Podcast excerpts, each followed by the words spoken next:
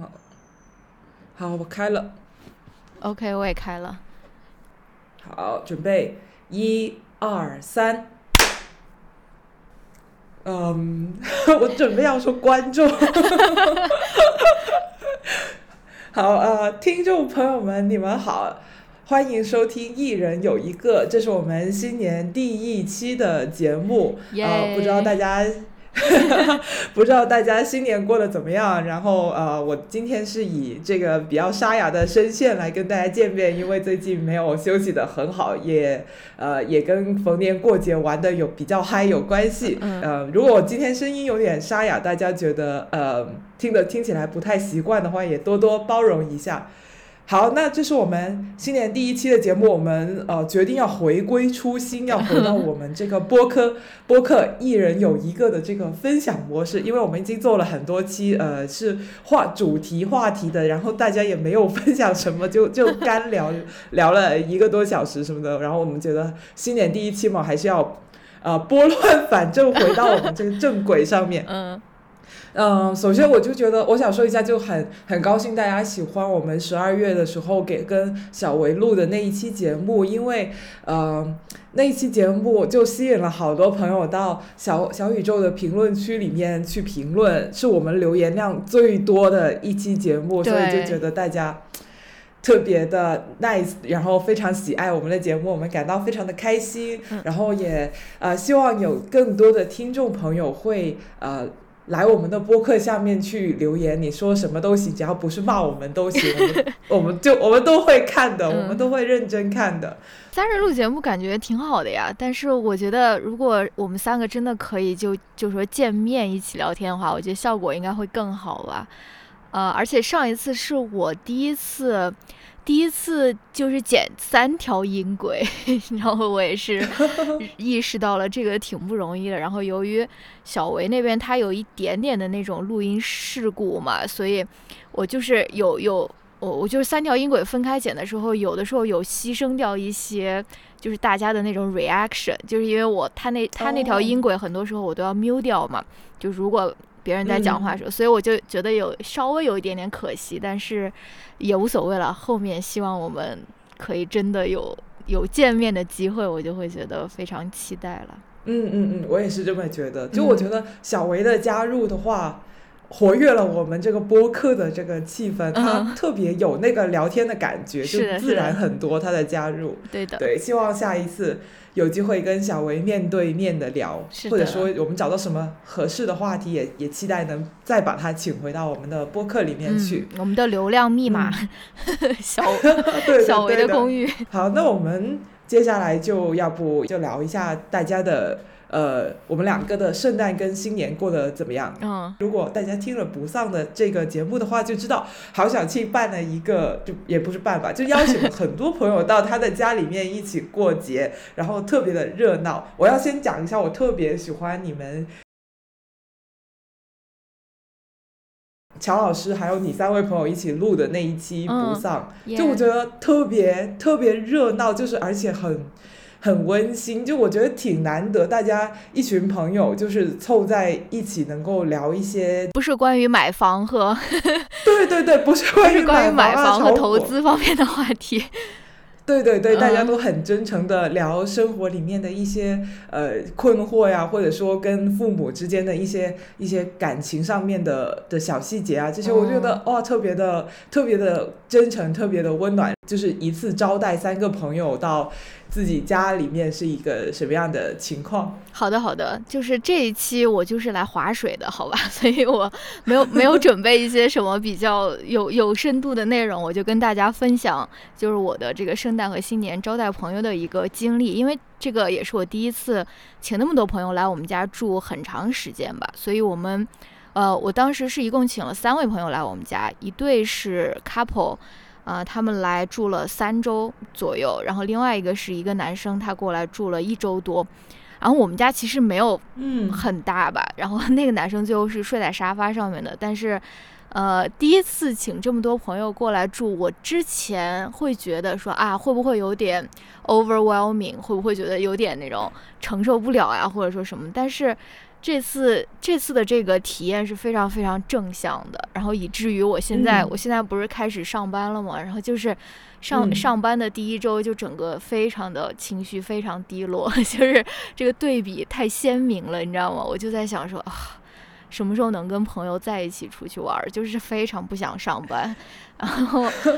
而且也是也是由于，嗯，一般的话就是疫情之前的话，寒假我一般都是会回国的嘛。但是又由于这次没有没有机会回国，然后又是朋友们来我家住，所以我就觉得这个寒假就是过得特别快。而且由于我也没有换。换地方去住嘛，所以我我也会觉得说啊，怎么就无缝衔接到 下一个学期了？我就觉得非常的 emo。主要是跟朋友在一起太快乐了，快乐的时间总是过得特别的快，所以你就会觉得啊，这个假期怎么一瞬间就结束了？对，就是啊，怎么又要回去？就是非常心情非常的低落。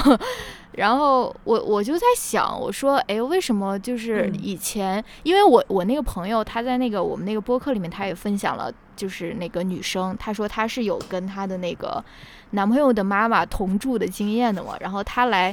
她来，她来我家住之前，她就一直给我打预防针，说我们肯定会有，就是一段时间是非常不适应的，就是我们一定要肯定会有这种磨合期啊，或者什么，也也肯定会有可能受不了彼此的这种时候，她就给我打了很多这种预防针，但是最后我起码我觉得啊，我不知道她有没有受不了，但是我觉得这些好像都没有没有发生了，我就觉得我们好像都是。非常愉快的度过了这个还挺长的三周的这个时间吧，对，尤其是后面又来了一个朋友，就家里面真的就 是就是人丁非常的兴旺，但是对对对，大家大家确实相处的还是挺愉快的吧，但是我也在反思嘛，我在想说，肯定是因为我的就是我的朋友其实也很好了，因为他们也是很有。他们是怎么说很有同理心的人吧？就是他们也会想到说啊，我应该怎么做，或者说是我怎样做才能让其他的人感到舒适呀，或者什么？他们也很也很有也很爱干净，然后也不是说那种东西乱丢啊什么那些乱七八糟，然后也很有分寸感，然后他们也会抢着干活，什么洗碗啊，或者或者有时候他们会做饭啊，做饮料啊什么，就是。就大家就是好像没有什么需要磨合的，啊，然后我们其实也没有说安排特别多的集体活动吧，因为就是呃，我那两个朋友，他那那那对情侣的朋友，他们过来先先是工作了一一周的，然后另外那个朋友过来，他其实也是有一些工作要完成，所以其实很很多时候都是我们在各做各的事情，就各各自在不同的地方，然后比如说吃饭的时候一起吃，或者说是。每天安排一个，比如说一起出去玩或者什么的活动，就是没有没有说安排的特别满那种行程，但是反而反而就是这样，就是觉得都特别舒适的感觉，对。哦，我觉得这样就很好啊，就是大家相聚在一起有陪伴，但是又没有说。真的就刻意在做陪伴这个事情，就是大家各做各事，但是抬头又能看见对方，其实就是最好的这种比较松弛的陪伴的方式。是的，是的，非常开心吧，非常快乐。我就觉得那几几周都过得特别的现充，就是现实充，现实充实。当然也不是说没有没有玩手机或者说什么，但是大家也反正就是。特别非常充实，觉得现实生活就非常快乐的那种感觉，对。哦，嗯，哎，那我有个问题，哎那你们家突然来多了三个人的话，那那吃饭怎么办啊？总是乔老师开食堂那样做大锅饭吗？啊，对，我们也有大，其实大部分是乔老师做，然后我的朋友们他们也有做饭，呃，但是其实我觉得就是。呃，改变不是那么大，因为我我和乔老师以前两个人做饭的时候，两个人吃饭的时候就经常就吃不完，就是我们比如说准备三个菜，或者一个汤或者什么，就觉得就就吃不完。但是，呃，有朋友们来，可能就是准备，比如说四四个菜或者三个菜一个汤，然后大家就吃吃的干干净净，就是特特别舒爽的那种感觉。而且我们家也是很多。就是很久没有用完的东西。这样说是不是不太好？好像给朋友用那种很旧的东西。没有没有，在保质期以内的，就是很久没有用完的东西，就是这次就是全部都用完了。比如说我们家一些什么茶叶啊，或者是朋友送的一些什么呃咖啡胶囊啊，或者说什么，就是我特别喜欢就是东西用完的那种感觉，我就觉得没有浪费。我我就是。呃，就是这次来以后，又是就大家饭都吃光光，然后那种东西都用完，我就特别开心。我不知道你看没看过《老友记》了，反正 正在开始看。哦，好的好的，就是这个也不算剧透啊，反正到最后最后那一季的时候，这个剧是怎么 wrap up 的呢？就是这个 Monica 跟 Chandler 他们两个有了小孩，所以他们两个要搬出去住，他们就不住那个公寓了嘛，然后他们自己去买了一套房，然后当时。那个 Monica 就在那边说说啊，我我买了这套房，我要留一间房房间给 Joey，因为 Joey 就是那种花花公子的那种感觉，就是不愿意结婚或者不愿意那种 settle down 的那种感觉哦。我以前会觉得说啊，这会不会有点太夸张？你还要专门 给他在那边留一留一间房间？但是现在我好像似乎可以理解这种感觉了，尤其是。就是我觉得他其实对你的生活不会有特别大的那种干扰，但是同时就像你说的，和朋友在一起会有一些陪伴啊，或者说那种感觉了。就是我我就在想说，嗯，以后如果我的朋友有有一个人，或者说是比如说他没有结婚，或者说没有家庭，我在这边不是 诅咒乌哈的意思，我是 对我不是诅咒我那个男性朋友的意思啊，但是。我我是我很愿意在我我们的那个房，就是房子里面给他留一间房间，让他随时可以过来住呀，或者说什么的，对。好温馨，好温馨啊！欢迎你来住啊！好好好，我等疫情结束，美国旅行火速安排上。我有一个朋友，他也是有留了一家客房。有一些朋友，他他家不是在广州的嘛，但是他经常会过来广州来找我们玩，他也会欢迎说，哎，那你就住进我我们家里面吧。嗯，对，热情好客，而且我觉得他们对于家的这个感觉，嗯，我觉得是比较松弛的，嗯，跟我我自己家很不一样，好像说。不太习惯轻轻松松的就说出来说，哎，那那你就来我家里面住啊什么的，我就，对对，我觉得可能要向你学习，还有像我那位朋友学习，就是不要把这个，把朋友邀请到自己家里面来这个事情想的那么的，呃，那么的复杂。其实可能朋友也是很 nice 的，不需要我那么那么的操心。嗯，对对对，我觉得没错。但是我又想，我我我也曾经有过招待，比如说亲人的这种经历。就比如说我妈，我妈倒还好了。但比如说乔老师他父母过来的时候，我确实有那种如临大敌的感觉。但不是说他父母不好或者什么，就是就是跟招待招待朋友，对对对，跟招待朋友是不一样的。所以我觉得可能还是看。你要招待谁？如果这个朋友你，对吧，是很亲近，然后你也，就是呃，觉得他非常了解他的为人处事啊，或者什么，我觉得可能没有那么大的压力。对的，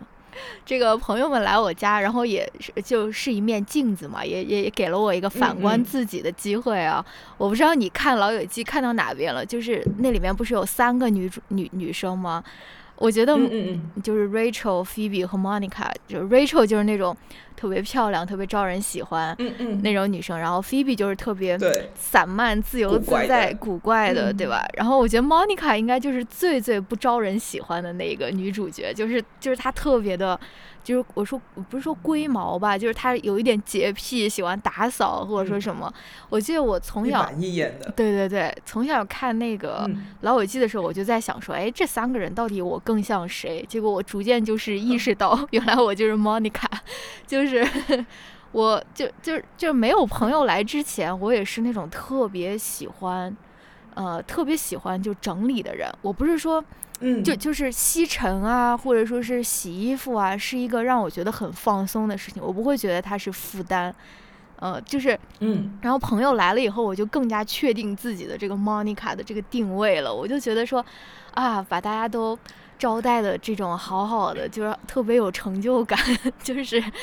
呃，其就是《老友记》里面，其中有有一期就是那个男生和女生就换了公寓嘛，就那男生的公寓特别破，然后所以他们 那个 Monica 他们住住到那个特别破的公寓里以后，他们那些朋友他们就自动还是去他之前的那个大的那个公寓。呃，去 hang out，然后 Monica 就很不开心，她就觉得说我是女主人，我在哪边，你们就要来哪边那种 hang out 或者什么。我现在就觉得，嗯，我好像真的是 Monica，就是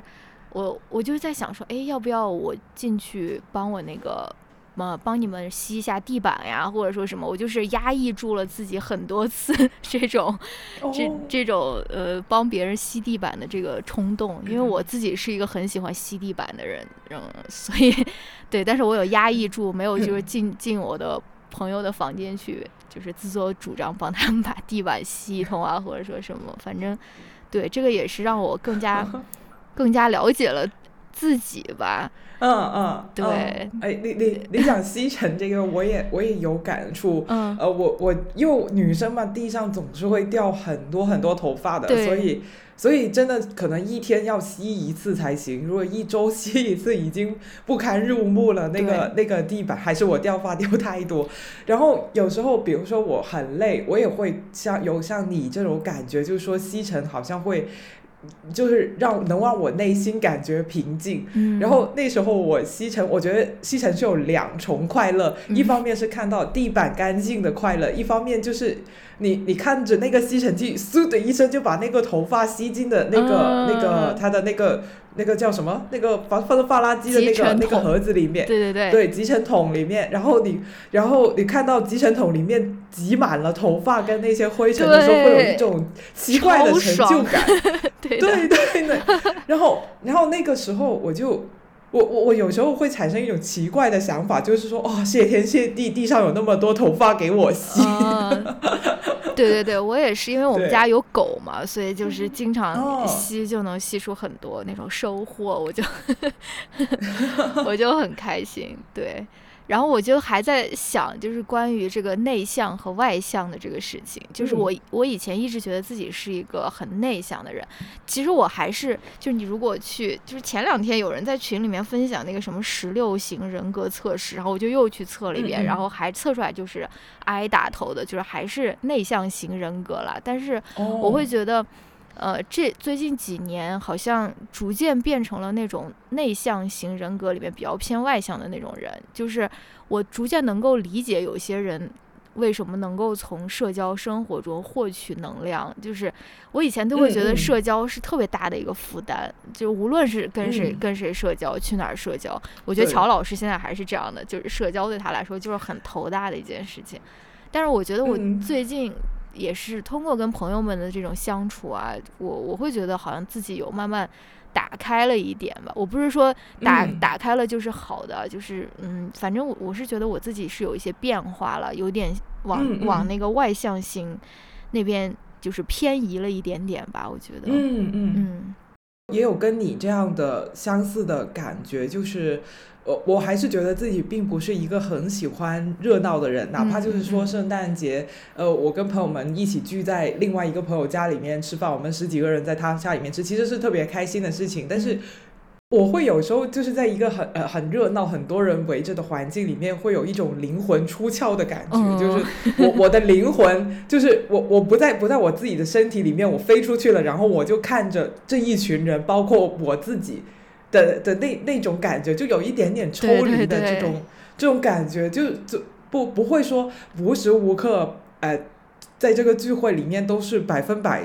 投入的，或者说就算玩的是很开心的话。回到家里面的床上躺着的时候，还是觉得哦，躺着也很开心，就跟朋友玩很开心，但自己一个人躺着也很开心，嗯，就好还好像不会像真正的外向的人那样说，觉得呃社交就一定会比一个人待着更加开心。我还没有进化到那个部分，但我也会跟跟你一样，就是说，就是可能变成了一个更加能就更加能享受跟朋友交往，或者说嗯。嗯，没觉得没社交没有那么大的负担，嗯，这这个感觉我也是有。就我觉得我自己以前可能跟朋友交往的话，有点嗯过分严肃了。就我可能就是有心事或者最近有什么烦恼的时候，我才会想去主动约我的朋友出来吃个饭啊，见个面。然后那个在那个见面上面就会搞成一个大型心理咨询，我就不停的在讲我。我我想的事情，就但我不会是抱怨那种，我就有点像剖析我自己，我就说我最近遇到这个烦恼，然后我是怎么想的，我为什么会这么想呢？然后就就一直在在在，这好像就是像在见心理医生一样，在在剖析自己。那那我觉得我自己是觉得我我可以这样社交，但对于我的朋友来说，他们可能是觉得这样的社交很沉重，一上来对吧？一个星期或者半个月没见面，没有寒暄，你直接就上来跟我讲这。就很快，也不是说没有寒暄，就寒暄的部分可能很短。对于我来说，我认为够了，可以直接就聊这个了，因为我们已经认识很久了，我觉得我我们也很熟了，所以不需要寒暄这种东西来暖场，可以直接来聊一些内心深处的困惑。但对于朋友来说，他可能不是这么觉得，他觉得还是要循序渐进一个一个过程。然后我最近在社交里面，我就我就会注意观察，我发现其实嗯。那些特别外向的，或者说很喜欢跟人交往、很会聊天的那些朋友，他们就很会做这个前面铺垫的循序渐进的这个这个过程。哦，他他们可能会跟跟你聊很久，可能问呃，就是一些周围就是比较轻松的话题，你最近在忙什么呀？你最近有做什么呀？然后他最近做了一个什么事情很有意思的呀？然后就让让你一起做，会聊这些很。诶，这些东西，以前我的想法可能就很功利，比如说他他最近去了一个新的健身房，他觉得那个健身房里面的课程特别好，他就跟我介绍这个事情，还游说我过去，然后我就会觉得说，哦，我最近没有健身的计划，我对你这个话题不感兴趣，我可能就会有点敷衍，或者说想赶紧跳过，不想聊聊这个事情了。但对于他来说，他其实也不是说，嗯，真的想要给我。推荐推荐这事情给我麦克不是这样，这就是他的一个铺垫，可能他要先在这个问问话题上面先转几圈，然后他才能够升到下一个比较深入的话题，再再去聊。嗯，我以前就会有个偏见吧，就就会觉得说啊，这种很喜欢闲聊的人，我很难跟他们就是敞开心扉去聊心里面的一些很。自己可能很很不很难讲出来的事情，因为他们总喜欢在这些比较表面的，在我眼里表面的话题里面打转。但现在我发现不是这样的，那些人他也是照样可以，就是跟他们聊我自己心里面的一些心事的，只是他们的这个，他们他们不能够你一上来就跟他讲，他需要这样铺垫，在不同的话题里面，他打几个圈，一直打圈，一直打圈，打到就是从。表面的话题一直聊，一直聊，聊到深入的话题里面去。然后，当我明白了这个道理以后，我觉得我就，就觉得我我会，我现在对社交的这个看法会轻松一些。明白了。对，我也我也很能理解你的这种感觉，因为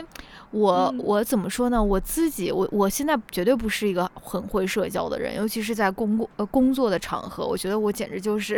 就是很僵硬的那种感觉。但是我现在越来越呃，就是领悟到一些社交的一些不能说诀窍吧，反正一些窍门，就是你不能够过度。关注自己，就是有的时候我会觉得在社社交场合非常不自在嘛，就是比如说啊，我我别人都在聊天，我为什么一个人站在这边喝酒或者说什么，就是就你会觉得好像好像不太自在，但是其实这是无所谓的，你就一个人站在那边喝酒或者什么，等待别人来跟你聊天也是也是没关系的，或者说你如果看到谁你就上去跟他搭话，其实是无所谓的，就是我们很多时候这种焦虑就是来自于对。自我态度太过关注了，就总是觉得自己好像表现的不够好，或者是不够怎么说合群啊，或者说什么。但其实，但其实没有必要过分纠结这些东西。对，就是我上周是跟一个就刚认识的一个朋友吧，就是呃开学开学刚认识的一个朋友，我们我们聊天，然后嗯，其实他约我聊天呢，我刚开始还有点。有点那种犹豫嘛，因为他给我给我发邮件，就是我们刚认识，然后他就发邮件，然后要聊天，我就觉得哇，这干为什么？嗯，昨天刚见过，明天又要聊天或者是什么？但是我最后还是去了，但就是最后其实聊得非常愉快了。首先，因为他是一个他是一个很有好奇心的人，就是他会抛给你很多问题啊，关于。不光是关于我自己，关于比如说中国呀，或者说什么的一系列的问题。然后他也是一个很很开放的人了，所以跟一个比较开放的人聊天，确实是我觉得挺愉快的，并不是，并并没有我想象中的那么的，呃，就是说度度秒如年的感觉。其实，对这个也是我最近有一个比较正向的一个从社交中。获取能量的一个小小小的经验吧。我现在的一个长进就是说，不能把人看成是一个信息的结合体，哦，就不能说只是把聊天当做是一个获取。信息，特别是言语上面的信息的这样一个过程，不能把朋友当成搜索引擎。我想要知道什么时候的时候再约他们出来。就日常里面那种闲聊，就漫无目的的那种那种闲聊的话，我呃，他其实也会非常有意思，可以观察到这个人他是一个怎样的人。嗯，就可能虽然那些话题都是很。轻松的，不会说涉及什么你对什么政治观点的什么看法呀，这这种他，但是你可以从他，嗯，他怎么讲，然后他的神态啊，他的语气啊，他会他他会选择从从哪些话题开始去寒暄呢？我觉得这这其实也是去了解一个人的一个。一个渠道，以前我就觉得了解一个人，我就要看他具体说了什么，他他的他的观点是什么，他他是怎么看这个事情的。对我我以前是这么想，现在我觉得了解一个人可以从有很多细枝末节的地方可以可以去开始。所以当我这样想以后，我就觉得哇，如果我要跟一个人搜索，要跟他开启一一个聊天的话，并不是一件那么那么痛苦的事情。嗯，那我来给向你提出一个灵魂的拷问。就是，就是如果你嗯，就是如果你跟你的朋友，或者说你未来的那个呃亲密关系的那个爱人吧，你觉得你你们的生活方面都很契合，但是你们的就说观点方面有有冲突，比不不管是对对什么东西的对，比如说政治观点，这这是比较严重的了，或者说是比如说对，比如说。对女权主义的看法，或者说就类似于这 种比较比较硬核的这种方面有冲突的话，你觉得是可以是可以相处下去的吗？还是说这些方面是一个就是说红线啊？就是，哎呀，我觉得这个问题好难回答。Sorry。这里是正在剪辑的 Francis。刚刚郝小七提的那个问题提得非常的好，但是我自己在第一次录音的时候呢，没有说的非常的好，所以我想在这里重新录一段。嗯，郝小七的问题是在选择人生伴侣的时候，我是觉得三观一致更加重要呢，还是生活上合拍更加的重要？嗯。首先，我觉得吧，就是选一个人生伴侣，那肯伴侣伴侣嘛，肯定就是抬头不见低头见，要一起生活的，肯定还是希望生活上不要有太大的摩擦，更加的好一些。毕竟没有人想要天天的吵架，然后影响大家生活，就是在生活上合不合拍的话，有很多方面的因素。我觉得其实。三观也是会，也是其中的一个影响因素。像他刚才说，对方是不是一个女权主义者这种，因为女权主义它不是说一个，嗯，只是用来写写文章啊，做做学术研究用的一个理论，它其实是一种日常生活里面的实践。嗯，假如对方不是一个女权主义者，而我是的话，那肯定我们日常生活是很难相处下去的。就。家务分工不平等啊，育儿责任分担不对等呀，丈夫不能够很好的去支持妻子的职业发展啦，也呃或者说丈夫对妻子在家务在家庭里面的这个贡献不够足够的肯定，或者还包括一些可能日常生活里会有一些言语的贬损啊、跌位啊这些，所以如果对方不是一个女权主义者，这种。Hardcore 的问题的话，是绝对会影响到日常生活。对方是不是女权主义者这一点，我可能是不会去妥协的。但是我也会觉得说，有一些三观合不合拍，可能对日常生活的影响不太大。比如说，嗯，两个人对于美国的看法，对于现在华盛顿政府的看法，我是说中国情侣啊，生活在中国，啊的情侣来说，可能。不是影响那么的大，就是可能有些就是一方亲美，另一方不亲美的话，可能嗯，对日常生活也不会太大影响。可能可能这一点可以嗯稍微松一点，不那么去计较。那我那我继续向你提问好了，就是好的，因为我知道你最近也是经历了一些非常不同不不同种类的社交。你最近是不是有去参加什么同学聚会啊什么？然后 又又跟什么爬山的那种朋友一起 hang out？对对对，所以我就想问你说，如果呃呃，就是如果可以排除现实的因素了，就比如说疫情啊，或者说什么。嗯，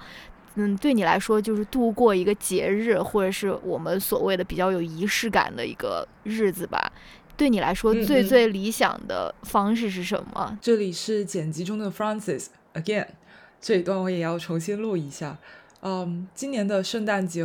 对我来说是比较难忘的，因为我是跟我的朋友一起过的。那一天晚上，我们呃十来个人去了我其中一个朋友的家里面一起吃饭，然后我的一个朋呃就是做客的那个主呃那个主人，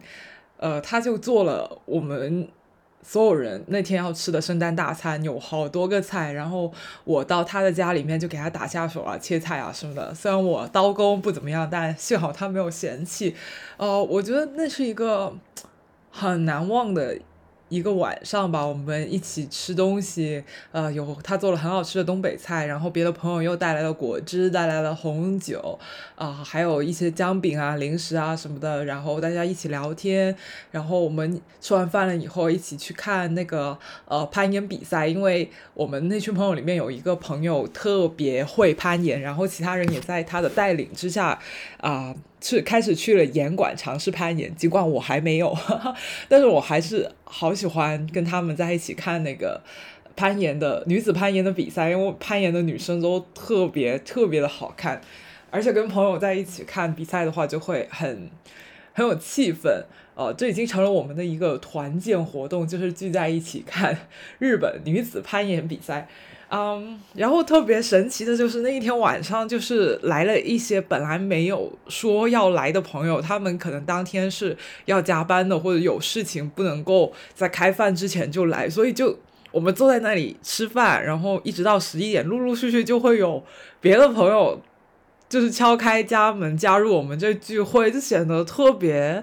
轻松自在，很很热闹。那一夜给我的感觉就是。特别的自由，很很平等，因为怎么说，圣诞节它在中国其实并不能说是一个节日，因为我们并没有那个宗教文化的传统，我们没有庆祝圣诞节的这个传统。对我们来说，圣诞节更像是一个一个一个全新的节日，就是因为它没有传统。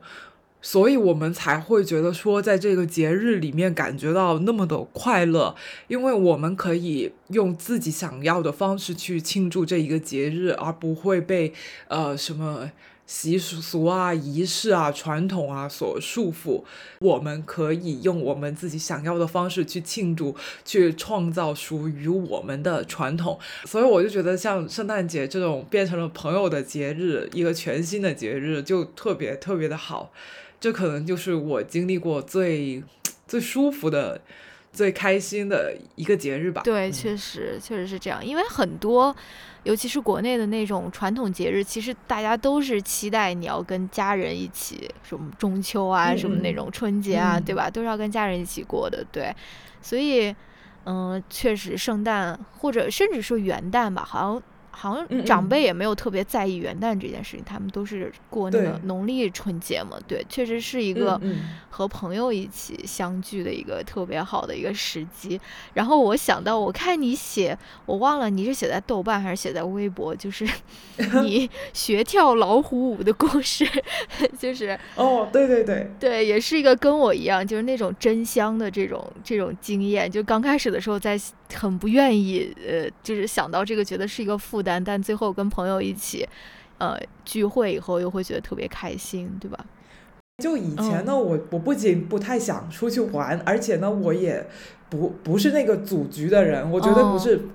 就是想起啊，周末我有空，没有人约我，那那没关系，我组个局，大家一起去哪里玩，或者一起去哪里吃饭，来我家吃饭，我就我我没有那个组局的思维，我觉得没有人约我，那我就自己待着也也行的那种。那这今年的话，我可能我会觉得，可能是不是我能够再主动一点？就除了主动主动出去玩以外，或者说我能够主动的邀请一些朋友，他们把他们拉，就是拉在一块儿，就是聚在一块儿，我是不是能往这方面努力一下？嗯，我们呃登山队组织去爬山，就是想做一个。迎接虎年的主题嘛，然后我就提提议说，我们要不在山上跳一段老虎舞什么的。其实我根本不会跳舞，我跳舞就是做广播体操的那个水平。嗯。但是我自己已经提议了嘛，那我只能把这个事情扛下来。我就上 B 站去搜那个老虎舞，找了一段视频。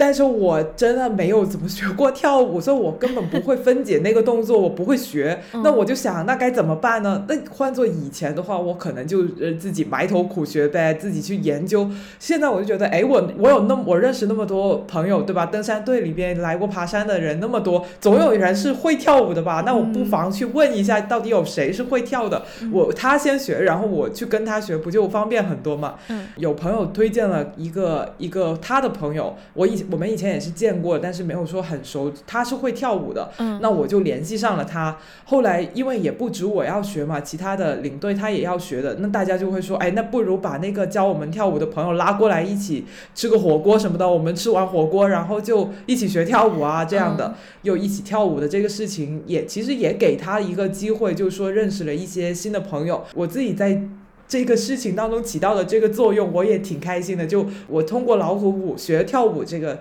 契机，就是跟我以前有一面之缘的朋友加深了联系，然后又把他拉到了一一群更大的朋友里面去。啊这个过程也让我觉得很很快乐，所以我就觉得说以后我也要。再积极一点，多去做这样的事情，不要就拿到一个事情以后，不要觉得说它是一个任务，我只能自己去解决，而是想想，嗯，这个事情我有没有可能跟别的什么人一起做，然后通过这个机会，我能认识更多的朋友呢？我就想要转变这个思维。嗯，没错。而且学跳老虎舞一听上去就很快乐，就是 因为因为我对我依稀记得我大学就是选那个体育课最快乐的一个学期就是选了健美操，就是哦，就是就是跳的很烂了，但是就是就是那种很简单的那种动作，但动起来就是非常快乐的感觉，对。可以在自己家里面甩起来，跳个老虎舞。对啊，对啊，我觉得你们那个登山队一听就是一个非常好的一个组织，因为我听你说你们就是首先要登山嘛，然后还一起什么聚餐啊，然后还会一起读书，对吧？就是，哦哦，对，对我就觉得太太棒了。划水划完了，下面是 Francis 来分享他的啊假期读书笔记。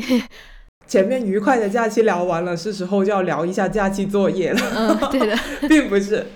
其实呢，我我这一期想要分享的就是我呃在元旦的时候读了的一本传记，叫做《人生有我》啊，它其实是一本挺挺有名的传记来的。嗯，相信应该有不少听友会听。会读过这本书，然后写的人呢也非常的有名，他是梅耶马斯克啊。你不知道梅耶是谁没有关系，但马斯克你一定知道是谁。马斯克不知道没有关系，但你一定知道特斯拉是谁。啊，特斯拉是什么东西？那所以呢，这个呃梅耶马斯克呢跟做特斯拉的那个马斯克是很有关系。梅耶马斯克就是埃隆马斯克的妈妈。当时我一看到这个传记的时候，我心想啊，该不会是什么母凭子贵的故事吧？就是因为儿子出名了，所以母亲也跟着出名，就出一本传记。一开始我是很抗拒去读这本书的，但是我我有一些友邻给他打了挺高的分数。而且新年开始嘛，你也需要一些决心，嗯去改头换面。那读一点名人传记，找点力量，可 也是也是不错。那我就开始去读这本书。那读完以后，我就发现其实他跟我原来想的是不一样的。就马哎，就梅耶马斯克，他其实就算抛开他儿子来说，他自己本人也是一个挺成功的职业女性。她她本身呢是一个她的。主业是一个营养咨询师，同时呢，他还兼职做商业模特，他他还写书，是一个作家。那所以其实说他自己本身也是事业有成的，只是说，呃，因为马斯克的生意做得很大，那所以就顺顺带让世界更多的人知道了他的妈妈。这样，嗯，然后另外一个迷思也是我读完以后破除的。首先我就想。你那你这本传记是不是就像那种什么虎妈育儿传记一样，讲我怎么样培养出了一个一个一个百万富翁的儿子呢？那其实并不是，这本书就是其实是一个特别自我的一本书。梅耶马斯克就是讲他自己，讲他小时候怎么长大，他跟兄弟姐妹的关系啊，还有他的婚姻啊，然后离婚了以后他怎么。创业工作，然后到了晚年，他又他又怎么样继续的，就是呃，在他模特事业上面去更进一步的发展，所以就是完完全全是写他自己的，并没有写他他是怎么样去教小孩。就如果你是抱求育儿秘籍的这种心态来看，你绝对会失望，因为它里面就是写我我们家是放养的，然后就讲简单讲一两句，他就不讲了，他就开始讲他自己了。明白了。呃，对我本来就想问你，就是说，呃，他他如果不是一个虎妈的话，那他的育儿方式到底是怎么样的？但是你刚才说了，他就他就是放养的，对吧？他有他有几个他有几个小孩啊？他有三个，最大就是诶埃隆马斯克，还有另外一个儿，还有中间有一个儿子，那个儿子现在是搞那种餐饮业的，还有做有机农场的，哦，还还有一个。女儿，那个女儿叫托斯卡，是是开电影公司拍拍电影的。OK，明白了。所以，听就是看这个传记的话，我觉得他三个小孩都挺就是挺事业有成的，而且真的不。不是那种，就是说，呃，马斯克发家了，然后就把他们安插到自己家族企业里面工作的那种家庭。所以我当时就带有这种东亚家族家族企业的想象去去想象他们家庭。但读完这本书，我觉得好像不是这样子，他们各自有各自的领域。嗯。为什么我要读这本书和推荐这本书？其实是很是一个很主观的原因，因为呢，我跟这个梅耶马斯克完全就是两个极端的人。对我自己是一个很过分谨慎的，很过经常过分忧虑，会有一点杞人忧天，做事情不是很积极的这样一个人。但是梅耶马斯克他就是一个很积极进取，完全不害怕。不确定性，而且很有冒险精神的这样一个人，我我就我就希望能够从身他身上去学一些，就是这样的精神、这样的想法，去改变一下我自己的这个心态，不要这么拘谨的去做事情跟生活。所以因为这个原因，所以我去读了这本书，而且也觉得他确实能在这方面帮到我，所以我推荐他。那那具体有哪一些观点是呃冲击到了我呢？嗯，首先第一点就是那个梅耶马斯克关于搬家的这个论述。对，他说，对于很多人来说，搬家就等同于打入地狱，但是对我来说，尝试新事物总是那么令我兴奋和觉得有趣。我当时觉得好震惊，居然有人喜欢搬家。一提起搬家，我想到的可能这些负面的东西会麻烦会更加的多，但是梅耶他想到的就是说，哇，有新事物可以尝试 啊。很，我很佩服，我很佩服有这种心态的的人，可能就启发我不要那么关注那些麻烦的地方，要多看看新新的东西跟新的可能性，这样吧。也是，作为一个刚刚搬过家的人，呃，我是呃，我我也是对他的这个观点觉得非常震惊的。就是我在想说，他他应该现在就是非常有钱了吧？应该就是他搬家就不需要。任何事情都亲力亲为，对吧？就比如说我去年，我去年我跟乔老师搬家，就我们两个就非常的 cheap，就非常的节节俭的这种，我们甚至连那种搬家工人都没有请，就是那种大件的家具，我们就是自己把它拆成小小小件，然后我们是自己租了那种卡车，你知道吗？然后就那种。把把那个，嗯，我们买了一个那种拖板车吧，就是可以有点像货拉拉师傅，嗯，就是用的那种 用的那种车，然后我们就把那个搬上去，真的是超级超级累耶。但是，就是，但是我觉得，如果呃，如果他可以不用，呃，不用经历这种肉体上面的这种疲劳的话，我觉得搬家确实是一个。嗯，也就像很多人说的，是一个重新整理你人生的一个机会，因为你就比如就比如说像我，我就是就是搬家的时候，我就发现了很多我就是很多年没有见过的一些东西，比如说衣服啊，或者说是什么用的东西啊，我我确实是一个可以反思一下自己。过去生活的一个很好的时机，而且你也可以以这个为契机，就扔掉很多东西，或者说是比如捐掉很多东西。确实，我能够理解他的这种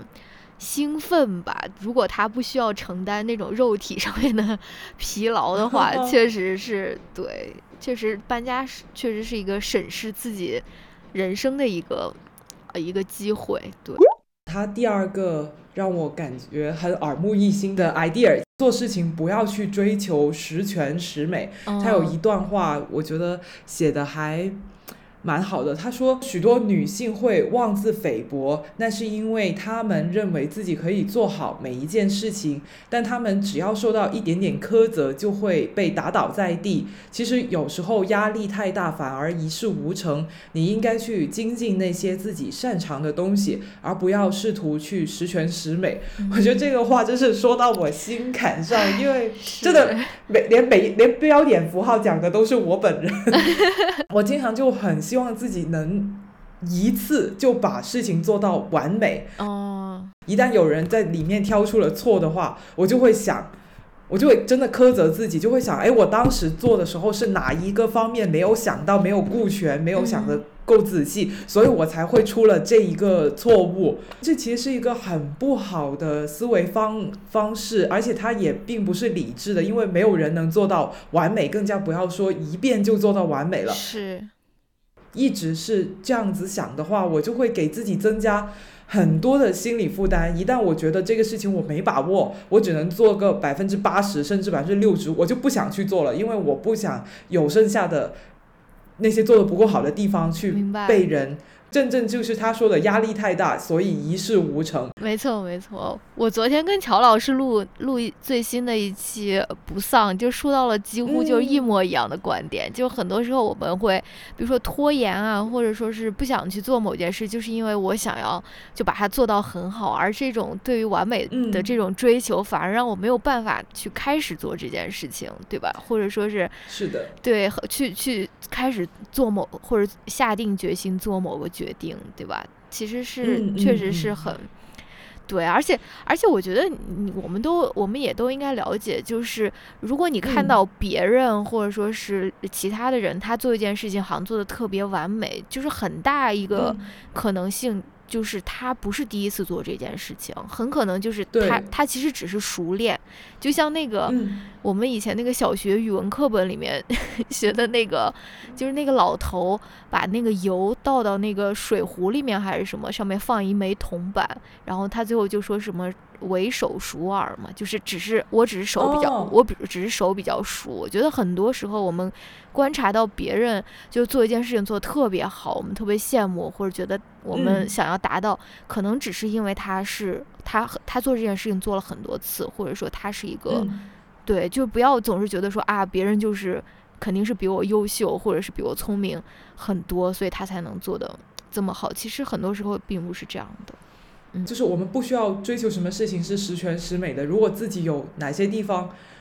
做的不够完美，但是又有人比做的比我们好的话，我们完全可以去请那个人帮忙啊，让他们教我们怎么做，或者说让他们帮我们做，就没有必要什么东西都揽在自己身上，强强迫自己要求方方面面都做的最好，因为我们还是可以求助别人的。没错，是的，是的。嗯，那你继续。那我继续 继续去分享阅读心得。是的，啊，他就就这个梅耶马斯克，可能大家不太了解的地方呢，就是他的原生家庭也是一个充满冒险精神的家庭。他的父母原本呢是在加拿大生活的，后来移民到了南非，然后到了南非以后，他们就有了一样不寻常的爱好，就是喜欢开飞机穿越非洲。他们一有假期。对他们一有假期呢，就会他爸爸买了一个飞机，然后学会了怎么开，学会了怎么修，然后一到假期呢，就会带着他他他父母带着他们三个小孩一起上路，就是去去飞越这个这个非洲，他们想要去寻找那种什么失落的文明古国，就很迷那个东西，因为有这样的童年经验，他他不害怕冒险，他父亲每一次出发前都会。尽尽量去设想各种突发的情况，然后做好准备。如果我零件坏了，我要怎么样？要怎么修？什么什么之类的。他就是说，你不要过分去担忧未来，你做好计划，做好准备就行了。但你也要知道，没有人能预测所有的事情。如果有什么事情发生了的话，你就当场当下想办法解决就行。我 我就是那个会很容易嗯想太多，去想想未来的的事情的人。他有，他就说，其实有很多你想象的、你担心的东西都是不会发生的，都是子无虚有的。发生在别人身上的不好的事情，不一定会发生在你自己身上。所以你不要在这个事情上面去纠结，纠结可能也是一种对内心的消耗。一旦你太多的注意力放在了焦虑上面，可能。放在行动上面的就会不足了。对的，就是就像我在那个里面有写，就是我最近在看那个关于 F 一的一个纪录片嘛，就是，嗯，因为就是乔老师他特别喜欢看 F 一，我就说让我来了解一下 你都在看一些什么。然后其实我就在想说，其实 F 一车手他们的这个职业生涯是挺短的。就是十年十几年已经算是非常好的一个状态了。就是你如果能够保持一直能在这个 F 一的名单里面待十年的话，你真的是一个非常顶级的一个车手。大部分人其实都没有这么长的职业生涯，对吧？然后，而且 F 一也是一个比较危险的一个职业吧，就是就就就是以以我们东亚人的标准来看，它是有很多那种 red flag 的，就是很多你不应该去做的一个理由，对吧？而且不光是不光是 F 一车手，F 一车手这个是已经算是个比较极端的例子了，就比如说甚至是什么模特呀。或者说是什么，我们呃程序员也有吧？很多人就说啊，这个是什么吃青春饭的，所以你不要去做做做这一行，反而是能能能够那种一眼看到头的那种职业，是我们长辈啊，或者在这种东亚语境里面就是更受欢迎的那种职业，就是安稳的，特别能够，对吧？对，就就就就是怎么说，有一份稳定的。特别稳定的一一份工作，是我们比较呃想要去追求的一种感觉啊。但我现在就越来越觉得说，就在我们当下做一个选择的时候，我觉得我就我以前是觉得我们不要太在意这个事情未来会发生怎样的变化，对吧？但是我现在我现在的观点就更极端一点，我就我我我就是说不要在意，就是不是不要太在意，就是你就一点也不要在意。就是因为，因为未来是很说不准的。就是即使这个这个职业或者说是这条发展的道路，它看上去是现在看上去是非常稳定、非常安稳的，但是你自己的心也可能会变呀，对吧？就是嗯，对的，你自己是不安稳的呀，对吧？就是你你这边人心其实是很。是，其实是很容易改变的，所以我就觉得做任何决定，尤其是比如说谈恋爱，我我我现在也是觉得这样，就是你喜欢一个人，就是因为你喜欢他，而不是因为未未未来，就是这个还不存在的未来，他可能会给你带来一些怎样的好处或者怎样的收益，这可能就不是我自己会选择的，就是一种方式吧。对，因为我觉得这个当下的这个喜欢，或者说是。当下的这种热情已经是非常非常难得的，就是几乎是在很多人身上都是不会有的这种事情。所以你如果能够幸运的，你能够拥有当下的这种，要么是说心动也好，或者说是这种对一个职业的热爱也好，你你一定要去抓住它，就是不要因为未来，呃可可能或者不可或者或可能会或者不会发生的一件事情，就是就是困住了。现在自己的这个决定，对，嗯，对的，对的，嗯，就是还是要活在当下吧，就是把一些对于未来的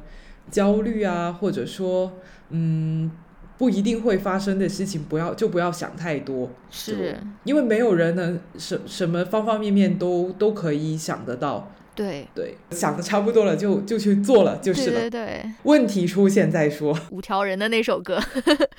问题出现，我再告诉大家。没错。那我就接下来讲最后一一个梅耶让我觉得很很钦佩的一点，就是他对衰老的看法。他在五十岁的时候开始用 dating app，就那种线上交友软件。哇，我觉得他好酷。他就说。他他的想法就是说，呃，就是他会拥抱一切，让这个世界更加变得更加美好的新科技。他也认为，对于学习新的科技来说，你永远都是。不会晚的，千万不要用年龄来作为你自己的借口。他当时就是跟自己呃跟自己说，就是我就尝试用 dating app 出去约会三十次，如果这三十次以后没有什么好结果，那我以后就不用这个东西了。但起码我也试过，我就觉得，哎，我这嗯。嗯，我他他他他他就好积极啊！我就想到我我用小红书都没有他那么积极，都 一开始对他充满了充满了这种偏见，也都没有说我我给自己一个机会，我用小红书一个月不喜欢了我再卸载，我就没有这种像他说尝试新事物、拥抱新事物那么那么积极的。那么开放的这种心态，嗯，还有另外一个事情呢，他就说他自己的那个 Instagram 是他自己去操作的，然后因为那些 Instagram 升级啊，功能有改啊，他又。嗯，没有弄得太懂，就有在有一次 Instagram 升级以后呢，他有三个视频莫名其妙就 PO 到了呃网上面去，他就很很慌张，就是那三个视频是他不想 PO 上去的，他就自己三更半夜的时候就是爬起来去研究怎么把那个把那个视频给撤下来。就虽然这个事情就好像搞得有点手忙脚乱的，但是他说我，但我并没有因此觉得自己就呃学不会用这些东西，这只是。一个小插曲而已，就特别特别的正面的去看待这些呃负负面一些经历吧。我就觉得他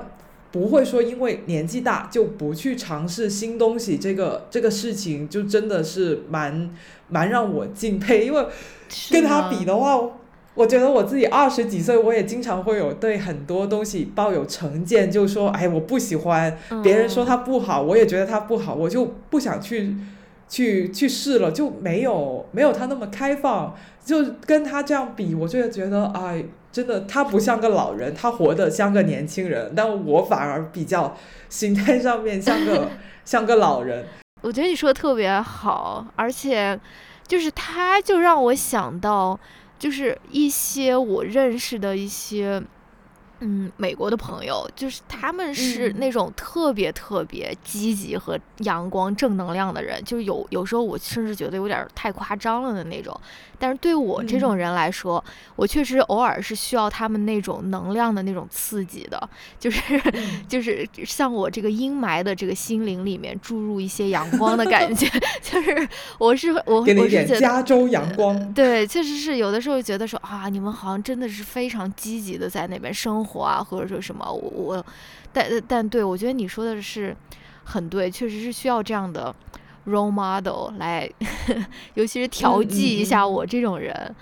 呃，我这种比较衰老的这种心态吧。然后我又想到，就是你在这边不是讲说他，嗯，其实这这这些都是他如何面对衰老这件这件事情吗？然后其实我也经常会想到衰老这回事，哎，然后我我有的时候觉得说面对衰老。其实就是面对死亡嘛，就是尤其是年龄比较大的时候，其实你对于衰老的一个感知，其实就是你对于死亡的一个感知，或者说你对于死亡的一个态度。呃，但是我又觉得说，回到我们刚才聊的那个活在当下的那个话题，我觉得面对衰老的时候，可能唯一比较有利的一个武器，其实也就是活在当下，就是把每一天当做，嗯，当做就是。当下的那一天来活，就是不要让让死亡给你，就是未来会发生的这件事情给你的现在的生活带来太多的阴影，或者说什么。对我觉得好像还是可以回到，就是前面说的这个活在当下的这个主题吧。嗯嗯嗯，而且他有一点关于衰老的看法，我也觉得嗯很。还蛮好的，他说就是很多人想到衰老嘛，比如说肯定就是说身体机能衰退啊，然后呃就是很多都是很多负面的东西，但他却是能从衰老里面看到一些积极的地方的人。他说其实人随着年龄的增长的话，内心是会变得越来越强大的。在你年轻的时候可能失恋你要缓六个月才能缓过来，但是随着年龄的增长，可能下一次失恋你就呃三个月就行了，然后再。在然后之后可能就三个星期，或者说最后就变成了一个星期，你就能缓过来。就说他就说，随着年龄的增长，你你的这个就是新的心理的这个韧性会越来越越强，然后你也会变得越来越坚强。就是嗯，就是他就他的原话是这样说，他说衰老的伟大之处就在于你会经历许多次打击，你也会看呃，你也会穿过看似无尽的黑暗。但最后你会恢复的越来越快，这个我觉得也算是蛮安心的。是的，是的，就他他看到他一方面，他不只是说看到衰老的那些负面的东西，他也看到了年龄增长带给人的智慧，其实是一种宝藏。我觉得这个也挺真的挺好的，有有被安慰到的那种感觉。没错。而且回到我们刚才讲那个。交友的这个话题嘛，他他也有讲到了，就是说在老年的时候你要怎么样去交朋友这个事情，因为他呢是自从离婚了以后他就没有再结婚了，现在他也是单身，就跟他的狗在一起，然后偶尔跟他的家人聚会啊、见面啊什么的。他就说，就我们可能对衰老的一个巨大的恐惧，就是担心老了以后没有人陪啊，没有人。一这个没有人陪，一方面是指没有人在生病的时候照顾自己，另一方面可能更多是讲心灵上面的空虚，就是呃老了要一个人去面对死亡，是吧？所以就是因为有这种恐惧，所以大家才会说，呃，你一定要结婚，一定要生小孩，那那样的话会有伴侣来陪伴你，然后你的小孩有也会陪伴你，你的孙子啊什么的也会陪伴你，就。老年的陪伴跟心灵的这种充实，是一个可能在衰老的时候会面对的一个比较大的问题。但是梅爷他是怎么样去看的呢？他就觉得说，你你到了老年的时候，你你如果感到孤独，你还是可以出去交朋友的呀。你不要就是很多人觉得老了以后就得，呃，就就就很难对待在家里很难交朋友，是因为他他们把朋友可能只限定在他们自己这个年纪的。的人就会就会可能心里面觉得那些比我小一辈的两辈的人会跟我有代沟，我很难跟他们做朋友。那所以就是说，随着年纪越来越大，然后身边的朋友离世的话，我会拥有的朋友就越来越少。那人的晚年就是越来越孤独。但梅耶他就说，你不要害怕变老，你要跟那些不怕变老的朋友在一起，而且人是可以跟所有年龄段的朋友都玩得开心的。不要把自己局限在你只能跟某一类。人某一个年龄的人做朋友，就不管年龄差距有多大，都是可以。就只要你人是真诚的，都是可以交到朋友。如果有人跟你说啊，你太老了，呃，特别是如果那个人是你正在约会的对象，就马上跟他说再见，不要跟他待在一起就可以了。嗯嗯，对。所以我觉得他是，对啊，就是很还还是蛮积极，而且蛮蛮坚决的这样的一个态度。很棒，感觉很适合新年伊始 去读的一本书。他是自己写的嘛，有很多就是个人讲述的那种口吻，我可能是他性格的原因。所以他讲话，我觉得都挺斩钉截铁的。他会很斩钉截铁的跟你说：“哎，你这样内耗是毫无必要的，你内疚是毫无必要的，不用管这些，直接往去做什么事情。”哇，就这种口这种口吻跟语气，真的确实会有鼓舞人心的力量吧？对，我觉得有的时候确实是非常需要这样的一种。读物啊，一本书或者是一部电影，就是非常直接的告诉你，对吧？不，不是像那种日本电影那样，就是非常曲折或者非常幽微的那种、那种、那种感受。对他，你就需要这种非常直接的，就告诉你说，你你要怎么做，怎么做。不同的心理感受需要不同的心灵鸡汤。没错，有时候是美式的，有时候是日式的，对，对症下药就行。对，你说的很对。你今天时长还算控制的还 OK，所以不要追求完美，划水没有划水的好。Yes，下次再见。好，下次再见，拜拜。